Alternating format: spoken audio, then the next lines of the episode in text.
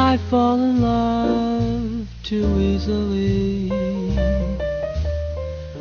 I fall in love too fast.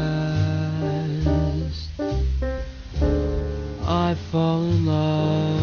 La voz de Chet Baker forma parte de la banda sonora del libro del que vamos a hablar hoy en nuestro club de lectura. Un club en el que nos vamos a poner muy ochonteros, que es una palabra que yo acabo de aprender. Vamos por partes, vamos a saludar primero a la junta directiva de este club. Óscar López, buenos días. Buenos días a todos. Y Manu Verástegui, buenos días. Hola, muy buenos días, ¿cómo estáis? Óscar, enseguida vamos con nuestro libro de la semana, eh, pero creo que antes tienes algo que contarnos sobre la celebración del High, ¿cómo, cómo lo decís? ¿Hay Festival o Hay Festival? aquí la gente dice hay festival. Hay festival. Pero- pero lo, lo inventó el Guardian, ¿no? Hay festival en Segovia, se clausura mañana, ¿no? Se clausura mañana, ha estado toda esta semana, casi 70 eventos. Todavía se puede disfrutar de este High Festival hasta mañana, pero ha pasado gente realmente interesante. Hay exposiciones también, no solo es literatura, hay pensamiento, hay arte, hay música.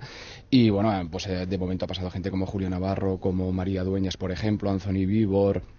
William Boyd, pero esta tarde, por ejemplo, hay un encuentro muy interesante donde se va a hablar sobre el Guernica, también van a estar Ramón Lobo y John Lee Anderson hablando del libro de este último, en fin, que hay cantidad de actividades, la gente que entre en internet, que clique en High Festival y encontrarán el programa.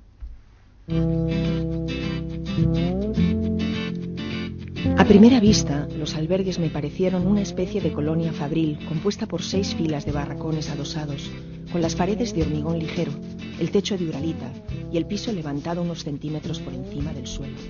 Pero a medida que avanzaba por una de las calles que separaban los barracones, una calle que no era una calle, sino un barrizal sobrevolado por enjambres de moscas donde convivían, en medio de un olor a cloaca, bebés desnudos, animales domésticos y montones de chatarra, desde jaulas vacías de conejos hasta somieres rotos o coches viejos e inservibles. Empecé a sentir que más que una colonia fabril, aquel basural era la apoteosis de la miseria. Javier Cercas, buenos días. Buenos días, Javier, ¿qué tal? Eh, hablas de un río y de dos lados, ambos lados del río. Este que describía Aitana Sánchez Gijón es el lado salvaje. Sí, ese es el lado salvaje. Se habla de una frontera en el libro, Sí. que es una frontera física, pero también es una frontera moral. La frontera entre el bien y el mal, entre la justicia y la injusticia. Yo vivía en la frontera cuando era pequeño, como el protagonista del libro, ¿A qué lado? eh, del lado de acá, felizmente para mí. El más acá lo llamas tú en el libro. Exacto. Pero un día, cuando yo tenía 10 años, eh, yo vivía eso, en el lado de acá, en un barrio eh, de migrantes, eh, pero de clase media, ¿no? Mi padre era veterinario. Y un día nos llevaron, por casualidad, al otro lado del río y lo que vi fue eso un poco, más o menos lo que ha contado Aitana Sánchez Gijón. Creo que era la que leía el texto, Ujú. ¿verdad? Y, y me, esa imagen me quedó siempre en la cabeza, ¿no? La, la imagen de un mundo que era otro mundo, un mundo tan distinto del mío y al mismo tiempo tan próximo, porque estaba apenas a 100 metros. Es curioso porque yo he leído el libro y, y, eh, creo que he vivido el libro. Yo, yo he oído pasar cerca de mi casa gente que hablaba sobre heroína. Luego preguntabas por ellos y te decían, no, se murió. Eh, era la heroína en los años 70, ¿no? Que era, eh, se llevaba mucha gente por delante, gente que estaba muy cerca de nosotros. Pero claro, esa fue, yo creo que fue nuestra guerra, la guerra de la gente de, no sé qué edad tienes tú, pero en fin, yo tengo 50 años y, y- y fue nuestra guerra. Es decir, todos conocemos a muchas, muchos chavales de todas las clases, de todos tipos, de todos los barrios que murieron. Y sabes lo peor de todo, yo cuando escribí este libro, eso es un asunto que está muy enterrado en el libro, pero que es fundamental, porque todos los chavales, casi todos los protagonistas del libro acaban muriendo de lo mismo, ¿verdad? O de sus consecuencias del SIDA, ¿no? Hmm. Entonces, eh, lo más asombroso de todo, lo que a mí más me llamó la atención, por no decir me horrorizó, fue que los estudios que yo leí, no, por los estudios que yo leí no sabemos hoy día cuánta gente murió a causa de esa, de esa epidemia, porque fue una epidemia, ¿verdad? Yo creo que es el gran agujero negro de la transición. La heroína en los años 70. Eso es. Óscar, ¿qué nos cuenta este Leyes de la Frontera de Javier Cercas? Javier ha adelantado ya un poco. Es una, es una novela fronteriza que está dividida en dos partes, el más acá y el más allá. Y yo me voy a centrar más en la primera parte porque tampoco quiero desvelar muchas cosas del argumento, pero para que la gente se sitúe es una historia ambientada a finales de los 70 en, en Girona. Ah, allí vamos a tener a tres jóvenes protagonistas de 16 años. Mm, hay un chico de clase media, como decía Javier, cruza el río y va a una zona hostil, vamos a decir, entra en un salón recreativo y allí va, a conocer a dos personas que van a cambiar su vida, el Zarco y Tere. El Zarco es un delincuente, Tere también, él se enamora perdidamente de la chica y durante tres meses su vida va a dar un auténtico vuelco. Es, una, es un viaje absolutamente vertiginoso, ¿no? Luego habrá un salto en el tiempo, pasarán los años y solo voy a decir que se van a reencontrar. Esto a nivel argumental. Yo creo que sobre todo esta novela es una historia de amor, es una historia sobre las consecuencias que nuestras propias decisiones tienen en la vida. Es una novela también sobre esas segundas oportunidades que a veces la vida te ofrece. Es una novela también muy crítica con los medios de comunicación, como los medios de comunicación han utilizado a veces a ciertos personajes, los han convertido en mitos, mitos que siempre en general suelen derrumbarse. Es una novela que también tiene un gran nivel sociológico por cuanto aparece esa Gerona de finales de los, de los 70 y la Gerona actual, ese contraste también. Y luego es una novela que constantemente mientras la estás leyendo tú notas que en el ambiente está la pregunta que probablemente se hace el propio autor y que se hace mucha gente también que ha vivido en esos barrios y en esa época de por qué eso que le ocurrieron a esos chicos no me ocurrió a mí, por qué Ignacio tiene un destino que no se corresponde con el destino que tuvo Zarco o que tuvo Tere. En cualquier caso es una magnífica novela. Es magnífica, sí. Tú cuentas, Javier, que esta novela es de algún modo la cara B eh, de la historia que contabas en Anatomía de un Instante, el, trabajo en el que te ocupabas de la España del 23F. Bueno, más no, esa no fue mi, mi idea, ¿no? Eso ha sido una conclusión más bien, ¿no? Sí, bueno, en realidad eso de la carrera lo dijo mi editorial y me parece, me parece adecuado, ¿no? Ah, sí, en parte lo es porque, mira, cuando yo estaba trabajando, documentándome sobre el libro del 23 de febrero, sobre el libro de la transición, me interesaba mucho, claro, como es natural, yo leía sobre los, los eh, constructores de nuestra democracia, ¿no? sobre Suárez, sobre Carrillo, en fin, sobre la alta política. Lo que ocurre en la parte noble de los periódicos o de las revistas, ¿no? lo que ocurre es que en la otra parte, al otro lado, los protagonistas no eran esos, es decir, en la parte, digamos, social, en los sucesos y todas estas cosas, los protagonistas eran los kinkis, es decir, los delincuentes juveniles, chavales, eh, desarraigados, que vivían en arrabales, que no tenían el menor horizonte vital y que en los años 70 y 80 fue un, fenómeno muy efímero, muy intenso, pero muy efímero, se convirtieron, como decía Oscar, en verdaderos mitos de, de la sociedad en aquel momento, ¿verdad? Construidos en gran parte por los medios de comunicación eh, y que representaban muchas cosas, de las que sería largo hablar, pero que a las que mirábamos, yo era muy joven en aquella época, yo era su contemporáneo, era de su edad, pero a las que todo el mundo yo creo que miraba con una mezcla de eh, fascinación y de miedo, ¿no?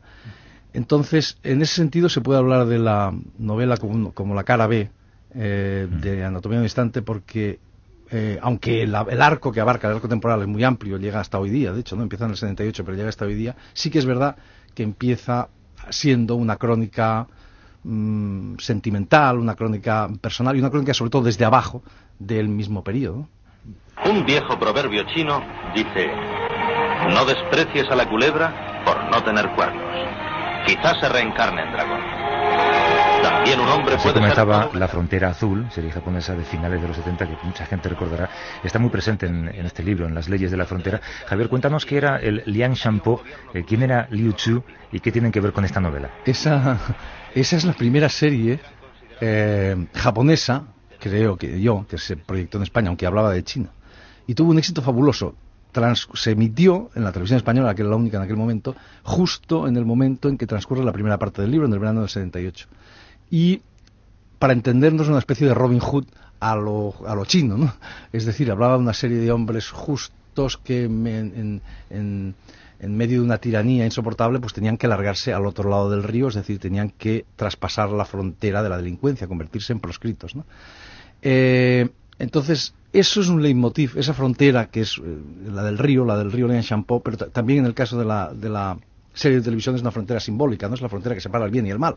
Eh, que separa la justicia de la injusticia, como en la novela. De manera que eso, la serie es una especie de espejo de lo que ocurre, o sea, se utiliza como leitmotiv en la novela porque es una especie de espejo de lo que ocurre eh, en la novela, incluso diría un espejo invertido. Lo más interesante de todo es que el Lian Shampoo, que es el río que separa el bien del mal, que es la frontera de, de la serie y la frontera también del libro, es algo que está en todas partes, es decir, está en toda España te encuentras un barrio que llaman el Lian Champó, en Gerona hay uno, en Barcelona hay uno, En, en, todas partes, ¿no? Es decir, el lugar donde viven los proscritos, los, la gente marginal, la gente que no, ¿no? que nos da miedo, pero también nos fascina, en fin, ese tipo de Oye, cosas. Javier, precisamente, eh, ahora que dices eso, a mí me ha sorprendido que comentaras eh, este, este toque autobiográfico que tú vivías en este lado y pasaste al otro y entonces tuviste este toque, porque tal como está contada la historia, que una vez más recurres para contarla a personas que están buscando la historia, incluso a, a, mm, diferentes voces, ¿no? Diferentes puntos de vista Sí. sobre lo que se cuenta. Eh, yo eh, nunca se me ocurrió pensar que tú habías tenido esta experiencia y eh, precisamente se me ocurre preguntarte si tú sentiste ese tirón de la fascinación, porque yo creo que, el gafitas eh, le envenena esa, ese encanto que tiene lo ilegal, ¿no? Lo prohibido. Pues mira, en este momento me gustaría contestarte que sí y que además formé parte de una banda de chavales que atracaban bancos y Se pegaban- mejora tu imagen mucho, ¿no? Me encantaría. No, no, sería- me conformo con que tu, la parte autobiográfica sea solo que, que conociste de esta manera los dos lados de- del río, ¿no? Es triste, pero incluso es menos que eso, porque no, no conocí nada yo del otro lado. Es decir, te lo diré de otra manera. Eh, no, eh, todas las novelas son autobiográficas, como sabéis, pero en esta el, el elemento autobiográfico, aunque parece muy intenso, en realidad es escasísimo. Es simplemente que el chaval vive en donde yo vivía y que iba al mismo colegio donde yo vivía, el protagonista, pero nada más. Lo que ocurre es que en aquel momento a estos chavales eh, delincuentes o semidelincuentes, eh, de adolescentes, jóvenes, estaban en todas partes. Es decir, eh, los, te los encontrabas en los recreativos, que son una cosa que ya no existe y que habría que explicar, ¿verdad? Sitios donde había billares y había... El famoso millón. El- maquinitas. que ahora le llaman el pinball, ¿no? Exacto. Pero entonces era un millón. Exacto, la máquina del millón. Y te encontrabas eso, los, Este los, no, los el- escalex y cosas... te El los pinball de Rocky, la Sí, máquina sí. preferida de, del es. protagonista. Entonces te los encontrabas por todas partes, era imposible no, no cruzarte con ellos, ¿no? Eh, pero no, no, no. Si la pregunta es si me fui al otro lado, No, no, solo, solo que si, si tú lo sentiste o si crees que Gafitas está, sí se siente atraído Ah, por, sí. esa, por ese encanto Sí. morboso, ¿no? Sí, por ese encanto y también por la necesidad de escapar de un mundo que le resulta mm, atroz y sobre todo porque, claro, si a los 16 años a mí me hace una chica lo que le hace a él, pues yo creo que... En el salón, en el salón No recreativo. haremos Exacto. datos. No ah, pero no te pasó eso. No, no lo contemos mucho. Oye, eh, Javier, pregunta complicada. ¿Era distinta la imagen que se tenía del, del charnego, del inmigrante español llegado a Cataluña, eh, de la que se tiene ahora? Hombre, claro, es que ahora los charnegos han desaparecido. Es decir, la palabra charnego ya no se usa, como sabe Oscar López que, que vive aquí. Es decir, es- y de hecho la novela cuenta ese tránsito, ¿no? Es decir, al final del, del, eh, libro, si no recuerdo mal, no, no recuerdo mal, eh, el protagonista dice, mire, éramos como dos charnegos de una época en que ya no existen los charnegos, porque ahora ya no existen. Es decir, los emigrantes eh, del resto de España, en Cataluña, nos hemos felizmente eh, diluido, ¿no? Y ya formamos parte de este país. Tú eres inmigrante extremeño, para quien no lo sepa, ¿no? Exacto, sí, sí. Yo, yo a Y los cu- cuatro años de, a- me trajeron, vamos, a- aquí a Cataluña. Oye, y hay otro tránsito que me parece interesante, que es el del interés de los medios. ¿Cómo ha cambiado el interés de los medios? ¿no? Tú hablabas que hubo un momento, unos años, en los que se sentía una verdadera fascinación por este tipo de personaje marginal. El vaquilla, de hecho, ¿no? hay todo, exacto, hay todo un, un- un tipo de un género que se llama el cine kinky, ¿no? Claro. Y que hablaba, hablaba del, del torete, del vaquilla. de- me acuerdo del Pirri, que es un chaval que además acabó Mm. trágicamente, como muchos de ellos. Y la banda sonora, Manu. Los chichos, toda la efectivamente, música, los los chunguitos. chunguitos. Es que ahí se generó, ¿sabes lo que pasa? Eso fue un fenómeno muy ah, intenso, como decía, mu- y muy efímero. Es decir, eso duró no más que desde finales de los 70 a finales de los 80 y quizá, quizá demasiado, estoy diciendo más de lo que, de lo que fue.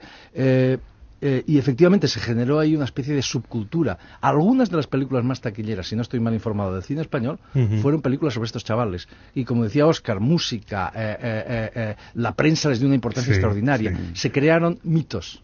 Fueron verdaderos mitos de una época. Y luego tú de Eh, alguna manera también cuentas cómo el, el in- los medios han trasladado el interés a otro tipo de personaje que también aparece en, el fi- en la última, en la segunda parte de la novela. ¿no? Claro, sí, los medios, los medios de comunicación tenéis un poder extraordinario.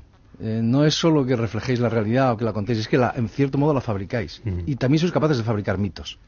Y los de aquel momento son distintos de los de ahora. Eh, eh, a veces esos mitos, o casi siempre esos mitos, responden a necesidades profundas de la sociedad, creo yo. Es decir, aquellos chavales de aquel momento que son idealizados, son convertidos en verdaderos héroes, y no eran más que pobres chavales, sin esperanzas y sin futuro, porque además murieron todos muy rápidamente. Javier, tú eres Eh, sobradamente conocido por hacer un largo trabajo de investigación antes de sentarte a escribir. ¿Por qué crees que se extendió tanto la heroína entre la juventud de la época en tan poco tiempo? No tengo una explicación. Es decir, Había teorías también de confabulación. eso ¿no? es un disparate. Lo del gobierno extendía la heroína Mira, para evitar. te diré mi, cuál es mi explicación. La, esto, en cierto modo, este asunto viene del final de Anatomía de un instante. Yo decía que la eh, historia quizá no es, como decía Marx, la partera de la historia, pero sí es la cantera de la historia. Es decir, es el material del que está hecho la historia. Entonces, eh, eh, ah, los grandes cambios históricos siempre se han producido con violencia. La transición en este sentido fue un cambio contra natura, porque fue un intento de cambiar un- una dictadura por una democracia sin violencia. Lo que pasa es que sí hubo violencia. La violencia fue la heroína. Es decir, los grandes cambios, las revoluciones, las guerras se producen también cuando hay, eh, eh, llamémoslo así, un excedente. Es una barbaridad decir esto. Pero, en fin, cuando hay cantidad de jóvenes sin esperanza que son el carburante de la violencia, que son el carburante de la revolución, de la guerra. Las, las revueltas árabes de ahora mismo no se explican sin, ese, sin esa cantidad de jóvenes que no tenían a dónde ir, que no tenían futuro. Efectivamente, en España lo que ocurrió fue eso, que la heroína liquidó literalmente ese excedente, esa cantidad de chavales que eran, ah, permíteme la palabra, entre comillas, peligrosos, es decir, que podían provocar un cambio violento, que podían... eh, mm, mm, mm, Habrían estado pensando si no hubieran estado pinchándose, ¿no? Claro, habrían estado pensando, exactamente, habrían estado, podían haber hecho cosas de ese tipo. Eh, y eso naturalmente ha dado pie a teorías conspiratorias, es decir, a que, el a que fue el Estado el que em, metió la heroína en las cárceles y luego por toda la sociedad para liquidar a esos jóvenes, para acabar con ese peligro. Eh, y además hay elementos que podrían hacer pensar que eso fue así. Es decir, por ejemplo, en el año en, la- en el otoño del 78, es decir, después, inmediatamente después de la primera parte de mi libro, donde no aparece todavía la heroína, hay una campaña que todos recordaréis, o que los viejos como yo recordaréis, que se llamaba La droga mata. En ese, la droga mata, estaban los carteles, estaban unos grandes cartelones por ahí, unos grandes anuncios. En ese momento la heroína no existía en España. Y en el invierno siguiente, en el invierno del 79, la heroína ya está, ya es un hecho, ya es una epidemia en España. De manera que una campaña de prevención se convierte en una campaña de reclamo. Y mucha gente a partir de ahí pues elabora esas teorías de la conspiración, de que fue el Estado, de que se patinó y de pasatada. Mm. Es un disparate, no tiene ningún sentido. Yo creo que quien acierta de lleno fue es Leopoldo María Panero, el poeta eh, genial y loco que tenemos en España, y que decía, la heroína es- viene de algo peor que el Estado, que es la mafia. Fue un conjunto de imprevisiones, de eh, no estaba, la gente no estaba preparada para eso, etcétera, etcétera. Oye, y eso fue una catástrofe de dimensiones colosales. Insisto, ahora mismo no sabemos cuánta gente murió de él. Dejarme solo decir una cosa, estamos hablando mucho de delincuencia, de kinkis de finales de los 70, de heroína, de prisiones. Hombre, pero hay que decirle a los oyentes que por encima de todo yo creo que esta es una novela de amor. Totalmente. Porque la historia de este chico de clase media con Tere, con una de, de estos dos personajes delincuentes que, que él conoce, es una historia de amor que dura a lo largo de muchos años. Sí, y que además es una historia a varias bandas, ¿verdad? A tres bandas, diría yo. Eh, sí, es exactamente eso. Eh, es una historia de amor, es una historia de lealtades, es una historia de traiciones. Eh, lo otro no es más que un trasfondo, ¿no? Del, eh, y además que llega hasta hoy mismo, claro, un trasfondo de, la, de esa historia. Una historia bastante compleja, ambigua, muy ambigua, porque al final no sabemos muy bien qué es lo que... Creo, creo que el lector es quien tiene que decidir qué es lo que pasa, como siempre, ¿no? El lector es la otra mitad del libro. Nosotros solo ponemos la partitura y el lector es quien decide. Javier Cercas, eh, las leyes de la frontera, no te voy a desear buena suerte porque tú sí que eres una estrella mediática, ¿eh? Una estrella, no, hombre, no, los Que, te reconocen por la calle ya, no me digas que no. Nah, Hay- una cosa que te, te he oído por algún sitio que me, ha gustado mucho, eso de que trabajas mucho para que el lector no se dé cuenta de que trabajas mucho. Ese es mi lema. Es una cosa con la que yo me identifico también. Ah, qué bien. Gracias por venir. Un No. abrazo fuerte. Gracias a ti. Hasta luego. No,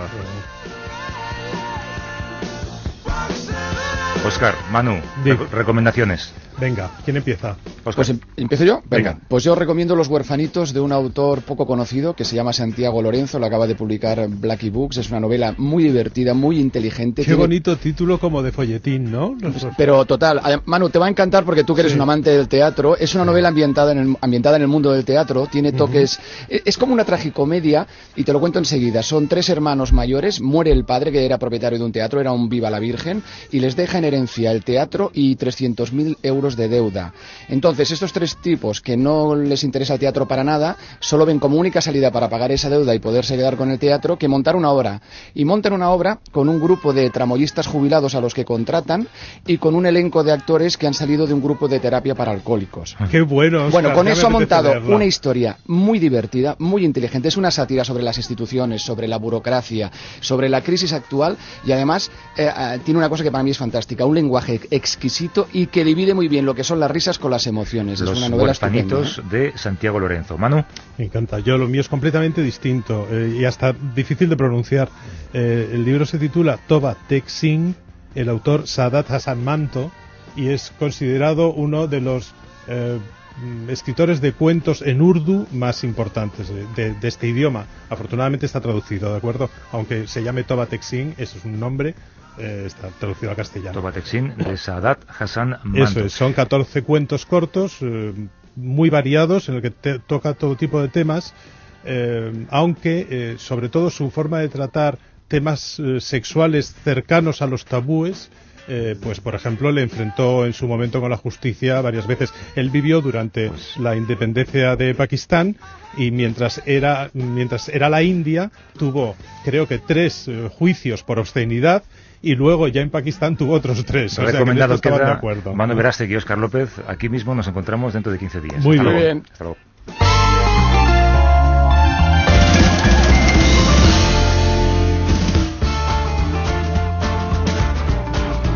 En la cadena Ser, a vivir que son dos días. Javier del Pino.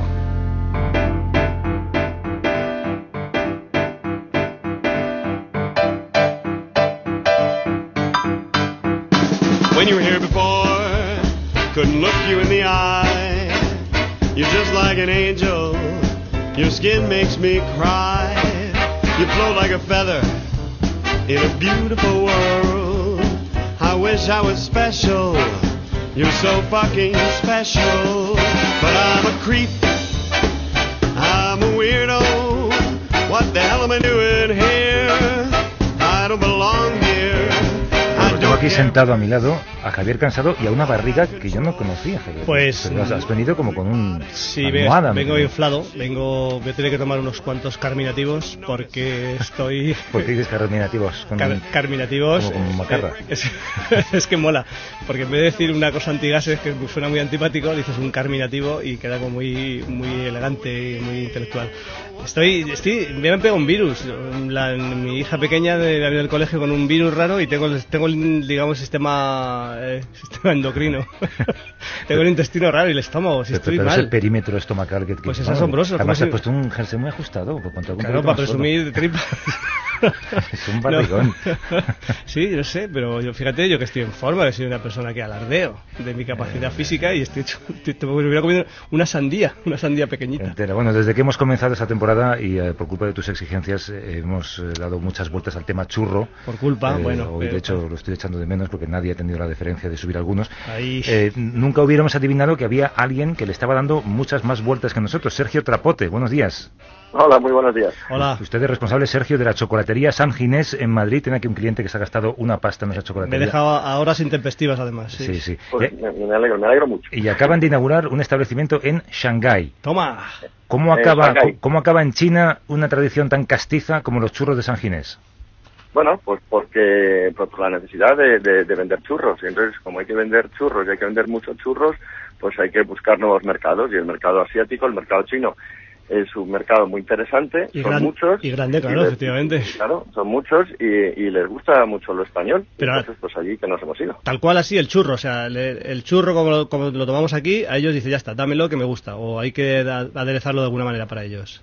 Hay que, hay que adaptarlo de alguna manera. Ah. Sí es cierto que nosotros tenemos ahí el churro tal y como lo tenemos aquí, el churro en espiral, ese churro que, que, que Javier ha probado tan rico, Sí. y, y el chocolate también tan rico como lo tenemos aquí. Pero- Lo que sucede es que además de eso, pues hay que darles lo que, lo que les gusta. Y resulta que el churro allí les gusta mezclarlo con algo salado y lo han empezado a mezclar con queso fundido. Churro no, con no, queso, no, no, no, no, por no, favor, no, no, no, no, no. no, vamos a ver, no. Cie- vamos a cierre- ver. cierre ese Señor. Trapote, señor Trapote, vamos a ver, el negocio es el negocio, pero por favor, vamos a ver, hay cosas por las que no se puede pasar. Le echan queso, estos, iba a decir sinvergüenzas, a los churros, por favor, ¿cómo puede ser eso?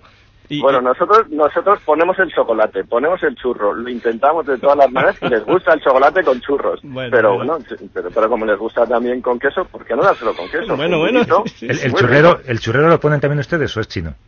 El churrero, ahora mismo es chino, pero ha ido allí un churrero nuestro y ha estado dos meses formando a los chinos a hacer, a hacer churros, tal y como los Claro, es que yo, yo, yo me imagino, yo, yo, por lo que fuera, yo me, me hacen encargado por lo que fuera, no vamos a entrar en disquisiciones, me hacen encargado de la, de la sucursal de Shanghái y veo a los chinos que me echan queso, digo, yo estoy aquí dejándome la vida para hacer unos churros y me lo, me lo echáis queso, anda, por favor, irse, irse de aquí. Irsus.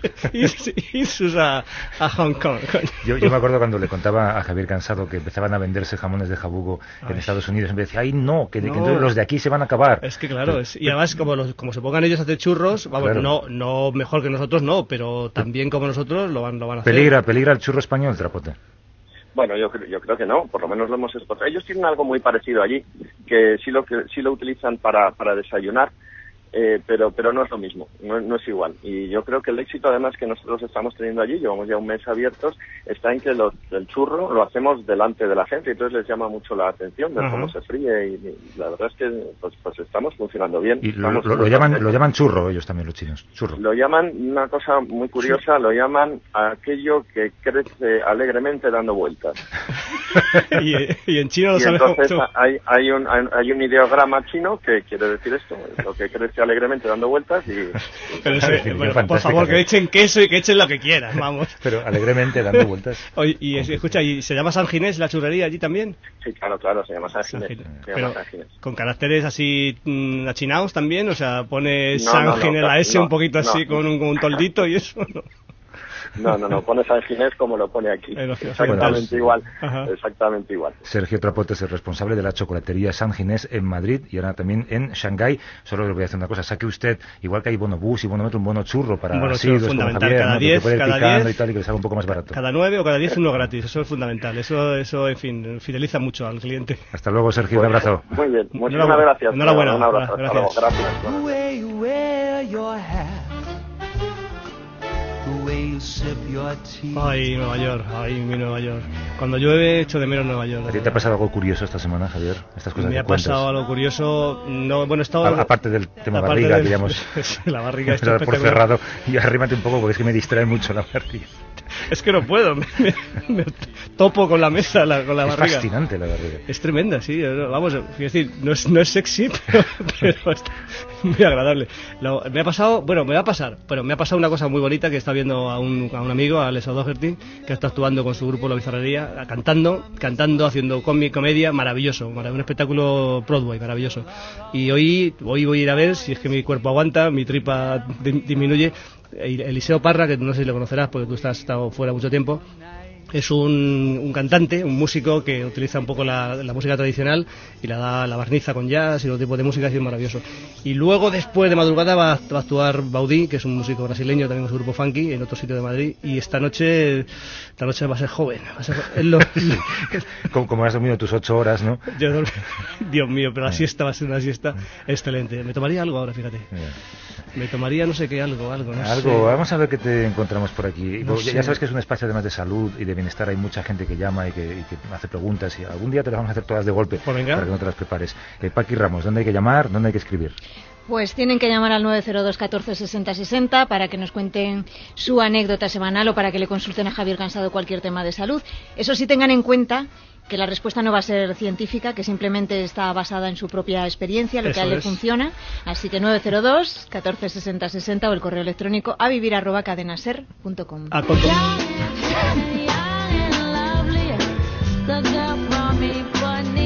Di lo que quieras. No, es que decía que este, este rollo tan americano que tenemos aquí de la, entrar las músicas a tiempo y tal me, me- me supera. Entonces iba a decir que acoto a una cosa que ha dicho Paqui, que anécdotas, pero por favor, que llamen anécdotas, anécdotas sosas, anécdotas que tengan categoría de anécdota porque lo dicen ellos, pero que nos- al escucharlo nosotros digamos, esto es una anécdota, pero ¿qué me estás contando? Por ejemplo, eh, estaba el otro, yo otro, otro día estaba en la parada de autobús, estaba mirando hacia la derecha y el autobús venía por la izquierda, digo, ¿a qué es mi autobús? Entonces me di la vuelta y era mi autobús. Y eso, fíjate, fíjate qué capacidad de. qué, qué- cómo- qué previsor soy. para esto, para este tipo de historia, ¿cuánto tiempo tenemos que reservar en la radio? Nada, 15, 20 Para ir minutos. cuentas de cada la semana que viene. 15, 20 minutos. Bueno, tú, desde que viniste aquí el, eh, el primer día, en la primera intervención en este programa, todo el mundo se pregunta y nos pregunta si es verdad lo que contaba Elena, tu mujer, Sí. cuando nos dijo que tenías un armario lleno de infusiones y de tés. Sí, Esto es, es cierto. Lo tengo, lo tengo. tengo puedo tener en, es- en estos momentos, hoy ahora, mi- es por lo menos 30 tipos de infusiones y test, 30 por lo menos. ¿Tú, diferentes. tú te considerarías o te definirías a ti mismo como un experto en té?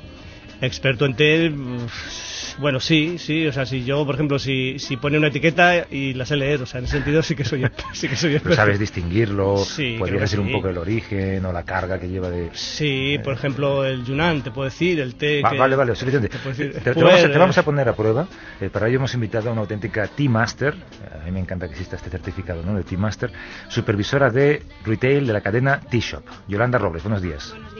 ¿Lo, lo he dicho todo bien? Perfecto. Perfecto. Bueno, yo T-Shop, yo soy cliente de la tienda de la cadena T-Shop, eh, cuidadito. Cuidadito, a ver qué me vas a hacer. Perdona, pero una cosa es ser cliente y otra cosa es ser Tea Master. No, no, no, no, no, ya, ya, pero digo que si me va a hacer una prueba, que Ya. sepa que me la ponga facilita, que no me saque un O sea, también, blanco. también te dejas pasta con- en, en, en Tea Shop, ¿no? Sí, sí, porque T-Shop son estupendos, pero digamos que tienen su precio. Bueno, ya está dicho. Yolanda, ¿qué, qué hay que hacer, Yolanda, para ser un, un Tea Master certificado si quisiera eh, Javier decorar su armario de test con ese certificado enmarcado? Pues nada, le daríamos unas cuantas clases. eh, vendría a nuestro centro de Barcelona, que tenemos allí a otra persona todavía más cualificada que yo, y le formaríamos perfectamente en todo lo que necesitara. ¿eh? Tú has venido a la radio con el kit para hacer una cata lo más profesional que nos permite el espacio. ¿Qué has traído, Yolanda? Vemos por ahí un montón de tacitas. Sí, son jue- juegos T-testing que decimos, que son los que usamos cuando hacemos una cata profesional y que consta de bol y de una taza dentada con su tapa. Bueno, pues Javier, hemos movido unos cuantos hilos y eh, hemos decidido que si apruebas eh, un examen al que te vamos a someter, eh, podrás salir de este estudio con el certificado de Team Master. ¿Ya? Eh, así, de fácil, ¿no? Con de Yolanda pero- te vamos a poner a prueba. Team Master de que la cadena ser, digamos. O sea, que tiene Team Master local, Lo- llamarlo lo- lo- local, de, Vale. de- de la zona. ¿no? Va Vamos a comprobar cuáles son tus verdaderos conocimientos sobre té y ella decidirá si te damos ese título simbólico o local de Team Master. Vamos a ponernos en situación.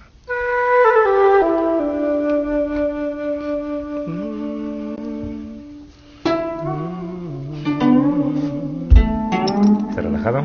Me gusta esto, me gusta, sí. me gusta. Posiblemente, posiblemente ca- caiga, ¿eh? Posible. Se aguanta. Pues. Ayer Aguanta. me hice 900 kilómetros en coche y he dormido tres horas. Aguanta que Ponme un poco de rock and roll. porque, posiblemente Bueno, voy a plegar. Voy, a- tiempo, voy a eh, plegar, ¿eh? Voy a, Yolanda plegar. está calentando el agua. Primera pregunta para Javier Cansado. a ver. Para preparar un buen té, ¿tiene que hervir el agua? No, tiene que justo llegar al punto de ebullición y un poquito antes. Si tienes una buena pava, como este, bueno, yo llamo pava, un, un calentador de agua, justo antes de que cuando empiece a hervir se apaga en ese momento. Yolanda, ¿es correcto? Sí, depende de. Si queremos ser todavía más sibaritas, ¿eh? depende del- de la variedad de té que vayamos a preparar, necesitamos una temperatura mm, bastante de acuerdo al grado de fermentación o no que tenga. Entonces.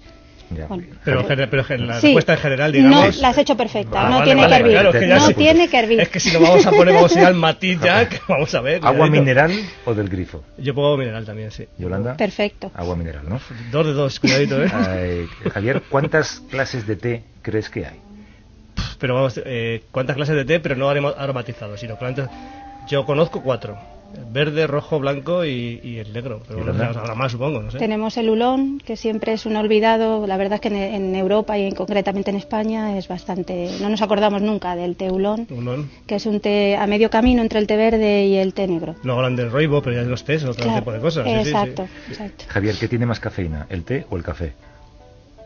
Pues eh, bueno, supongo que es una pregunta trampa. Tendré que. Los dos igual, no. No, no, no, no, quiero decir que la- el café, pues, cafeína, pues el café y el té teína, pero el café, claro.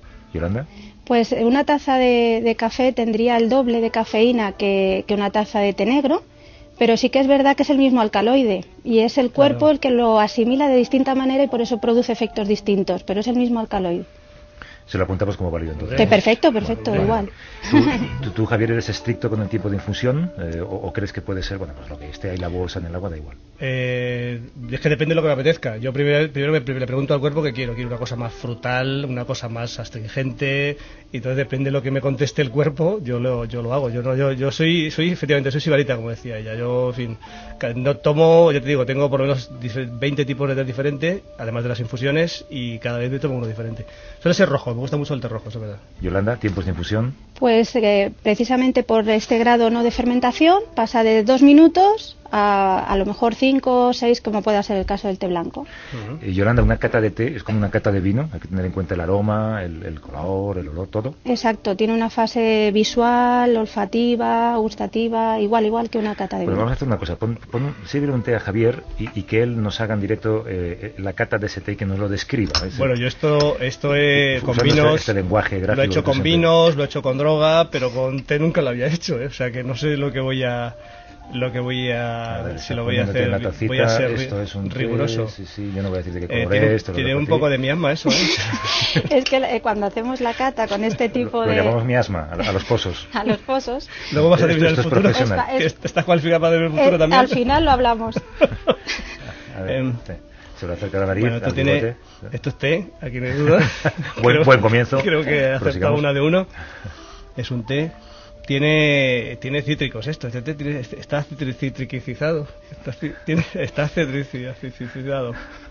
Por el color, Por el ¿cuál color, te parecería? Es un, es un té verde, por el color. Muy bien, muy bien, es- muy bien. Vamos a ver, es que al ser verde no tiene, no tiene mucha dificultad.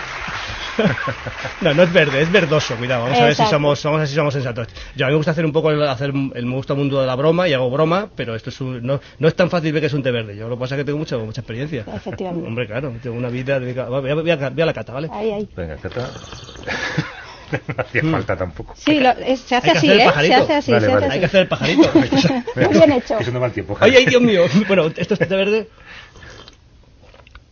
Té verde, no sé, a mí me parece que tiene algo, de, algo cítrico, pero no sé si tiene... sí. Es, sí, es un té con aceite de menta, hierbabuena y siempre siempre se nota ese toque un poco Parece ácido. un poco moruno, un poco es- moruno parece. Exacto, Sí, exacto. sí. Bueno, pues ya está, uno de uno, toma. no, te- tenemos otro. Bueno, este, este parece rojo, así Muy- grosso modo. Perfecto, se nota que, que es tu preferido. Yo creo Oh, que... este de chocolate, este no, Muy- esto no lo voy a probar. Bueno, este es maravilloso. Bueno, Sobre- yo, yo creo que le damos el título, ¿no? sobresaliente. Sí, sí. Correcto. Javier, tienes el título de Team qué Master rico. local de la Oye, cadena SER. A mí no me sabe tan rico el té, el té rojo este Te de lo vamos a chocolate. imprimir.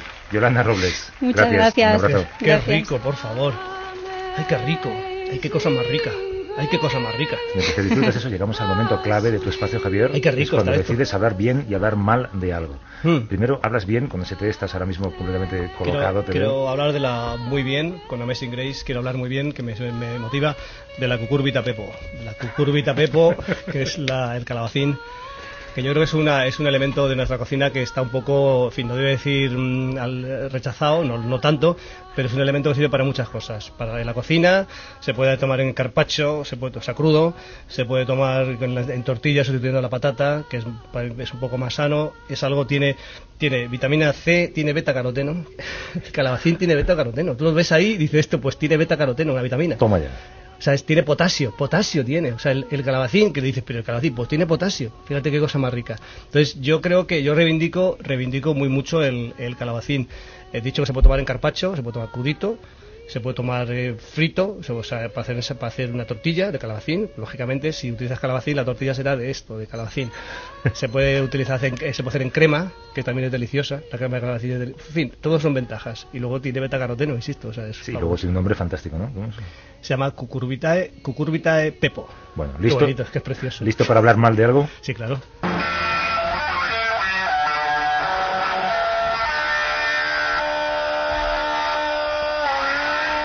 Vamos, Jimmy. Dale, Jimmy. Dale. Oye, el té, qué bien te sale el té rojo. A mí no me sale tan rico, es rico, por favor. Bueno, voy a hablar mal, a mi pesar, ¿eh? A mi pesar. Voy a hablar mal del ajo y del apio. Para, a mi pesar, insisto. Porque el ajo es, es muy beneficioso. Beneficioso, fíjate, para, para la diabetes, tiene, eh, reequilibra la insulina, es un antibiótico natural. O sea, es un, pero es fascista. O sea, el ajo, el ajo, el ajo es un, es un, un elemento fascista, dictador, o sea, igual que el apio, o sea, el donde hay, donde hay ajo y hay apio no hay otra cosa. O sea, igual que decía que el calabacín, digamos que lo puedes, lo puedes maridar con, con cualquier cosa.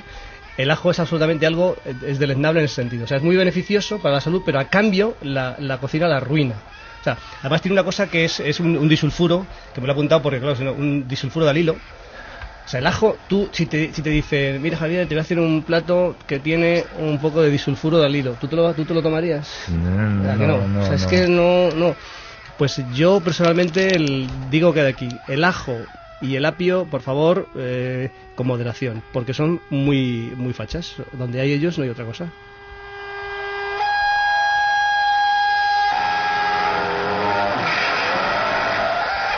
¿Algo más tienes que añadir antes de dedicarte a tomar uno de esos, eh, ¿cómo era? Elementos verticales que dan placer, ¿no? ¿Cómo lo llama el chino? Eh, no, eh, elementos que dan vueltas, eh, que te hacen hacen felices. feliz, exacto. que dan vueltas felices, los churritos. ¿no? Es- Bueno, pues, Javier, has dormido tres horas. Para haber dormido tres horas, eh, has estado solo- yo bien. solo que he podido, bien, yo, o sea, bien. eh, mira- Actuaste anoche, no sé a qué horas. Sí, en, una hora tardía. Rioja. Para mi gusto, exacto. sí. Estaban en fiestas en Arnedo y actuamos en el teatro de el Teatro Cervantes, teatro maravilloso. Mm, Fíjate, Javier, muy bonito. El Teatro Cervantes de Arnedo tiene las butacas de diferentes colores. Entonces preguntamos, ¿por qué ha hecho el arquitecto las butacas de diferentes colores? Y dice, pues si no se llena, que entonces que el artista crea que hay col- colores diferentes y que hay gente. Entonces, Ah. para sentirse arropado. Digo, fíjate qué bonito, qué cosa, qué detalle más, más simpático y más bonito. Y te, te movías bien en el escenario a pesar de. A pesar de la barriga. Hasta el Sí. sábado que viene. Adiós. Hasta luego.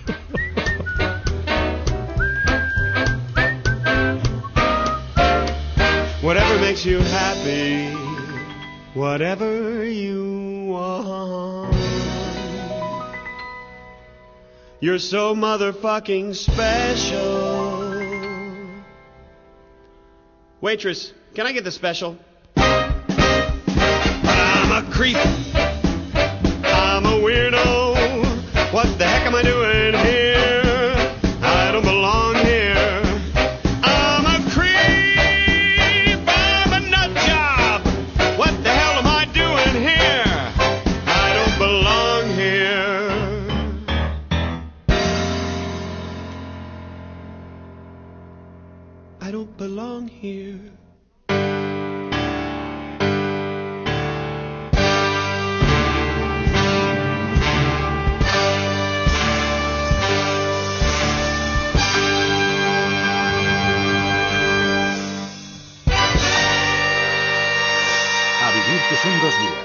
Javier del Pino.